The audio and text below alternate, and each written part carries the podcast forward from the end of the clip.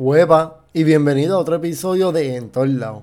En el episodio de hoy vamos a estar hablando del maravilloso y bello pueblo de Isabela. Vamos a estar hablando de su fundación, de sus barrios, de su bandera y escudo, personas ilustres, de los eventos, lugares de interés y las leyendas del pueblo. Comenzamos con que el pueblo fue fundado el 21 de mayo de 1819.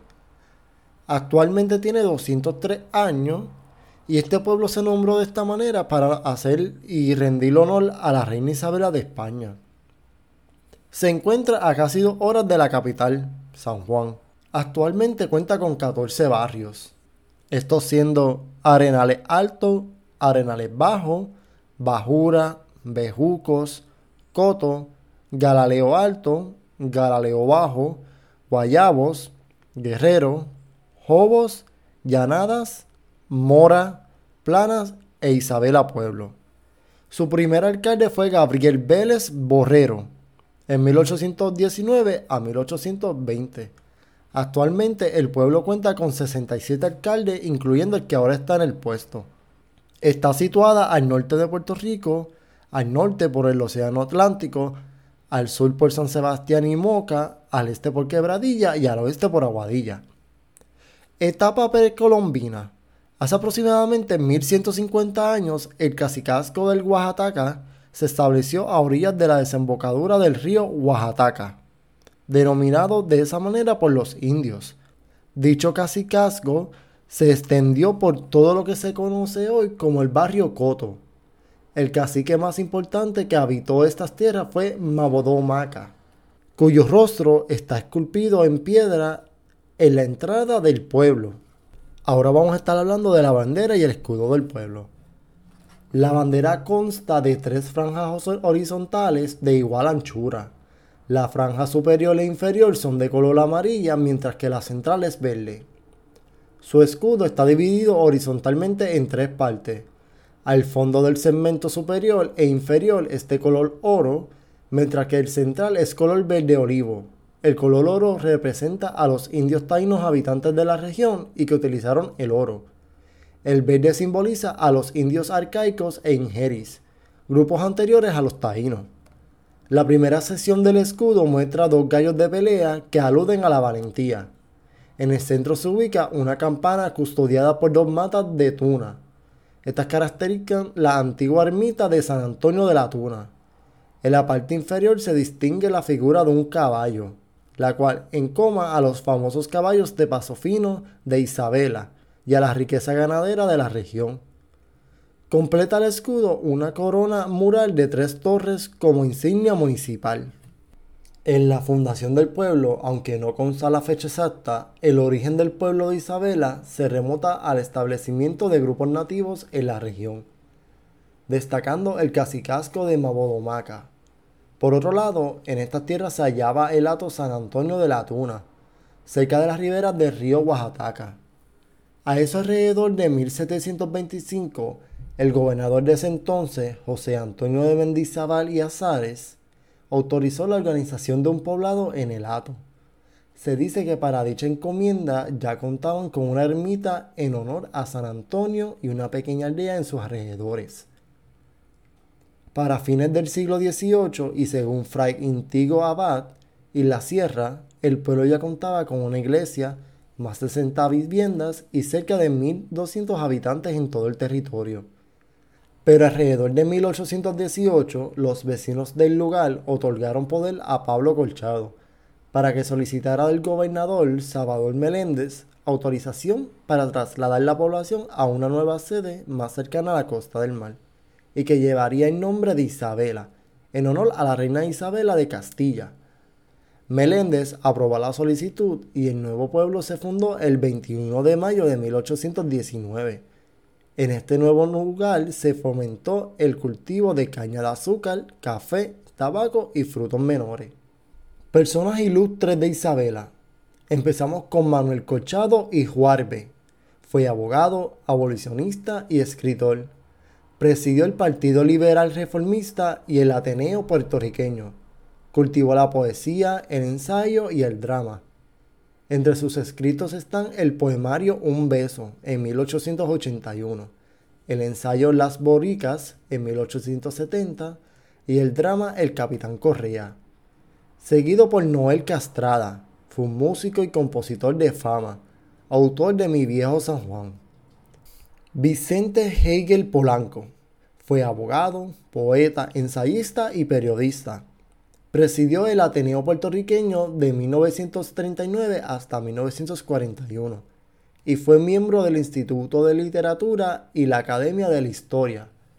Fue Procurador General de Puerto Rico, director de la División de Investigaciones Económicas y Sociales del Departamento del Trabajo y profesor universitario. Fue miembro del Partido Liberal del Partido Popular Democrático por el cual fue elegido senador por acumulación en 1940 y 1944, y del Partido Independentista puertorriqueño. Entre sus obras escritas podemos encontrar el poemario Canto al Amor Infinito, en 1962, y la obra en prosa El despertar de un pueblo, en 1942. Esther Melón, profesora universitaria y escritora de numerosas obras literarias, Enciclopedia de Cultura Puertorriqueña, Puerto Rico, Figuras del Presente y del Pasado y Apuntes Históricos. La narrativa de Marca Brunet. Estoy mencionando pocas de las tantas que ella tiene. Como que las más famosas que ella tiene vienen siendo estas. Lugares de interés de este pueblo. Tenemos el bosque estatal de Oaxaca, la cara del indio, cara indio en Playa Pastillo, el Brujo, piscina natural. Jacinto, piscina natural. Ruinas, la ermita San Antonio de Tuna. El túnel de Oaxaca. La escultura cacique Mabodomaca. La iglesia San Antonio de Padua. Playa Jobos, Playa Montones, Playa Sardinera, Playa Check y Playa Meadows Beach. En verdad yo he ido a la, la Carra del Indio, es bien famosa porque se ve desde la carretera ya. Y es como que, ¿sabes? Si tú no te tiras foto ahí, pues como que dicen que si tú no te tiras fotos, si tú vas acá a Isabel y no te tiraste foto en la carrera del indio, nunca fuiste a Isabela. Eso de la carrera del indio en Playa Pastillo, he visto fotos, pero nunca he ido a esa playa eh, para ver lo que dicen que es la silueta de la cara del indio. Las piscinas naturales, eh, he pasado, he ido a la piscina de natural de Jacinto, súper buenísima, en verdad, a mí me encanta. Las ruinas del Mita es brutal. Like, a mí me gusta mucho la historia, ruinas, eh, lugares históricos. no tiene muchos años, pero en verdad me llama mucho la atención. Túnel de Oaxaca, eso siempre que yo vaya, sea para Guadilla, para Mayagüez, tenemos que pararnos. Porque es súper bueno, en verdad me gusta.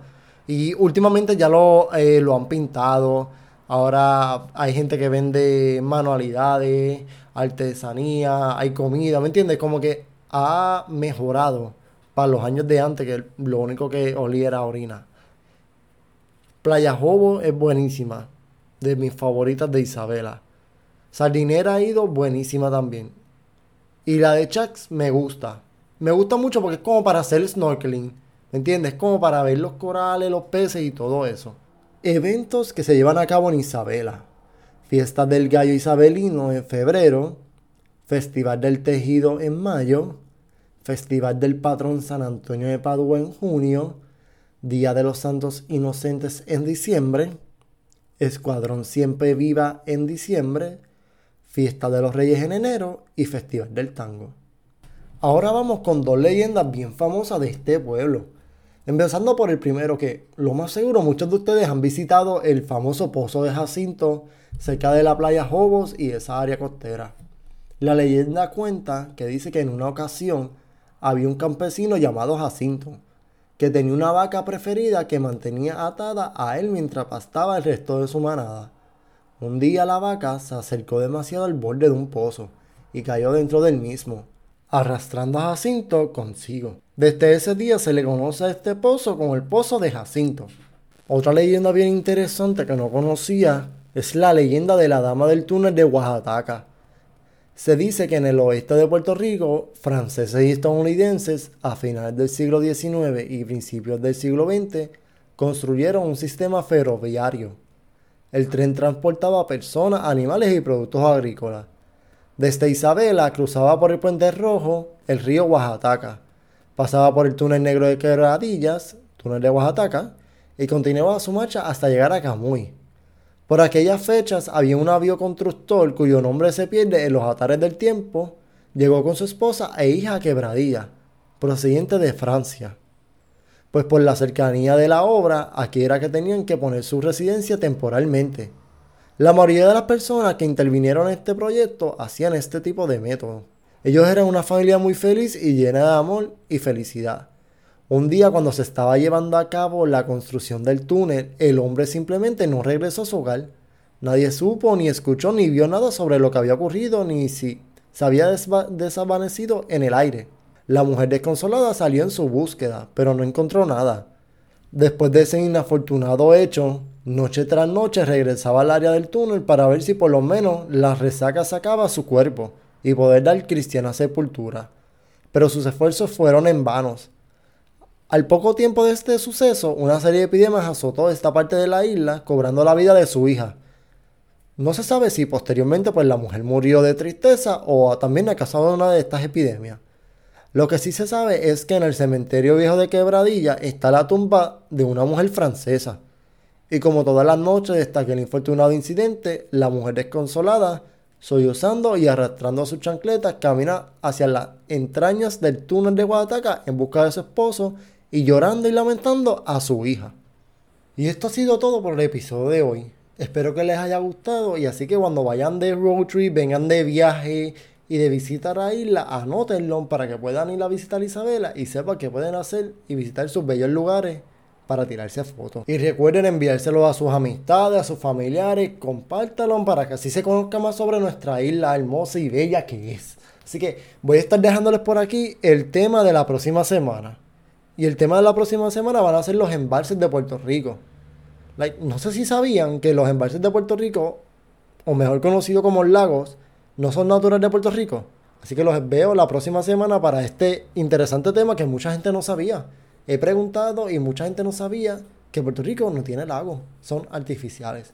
Así que los veo pronto. Chao, chao.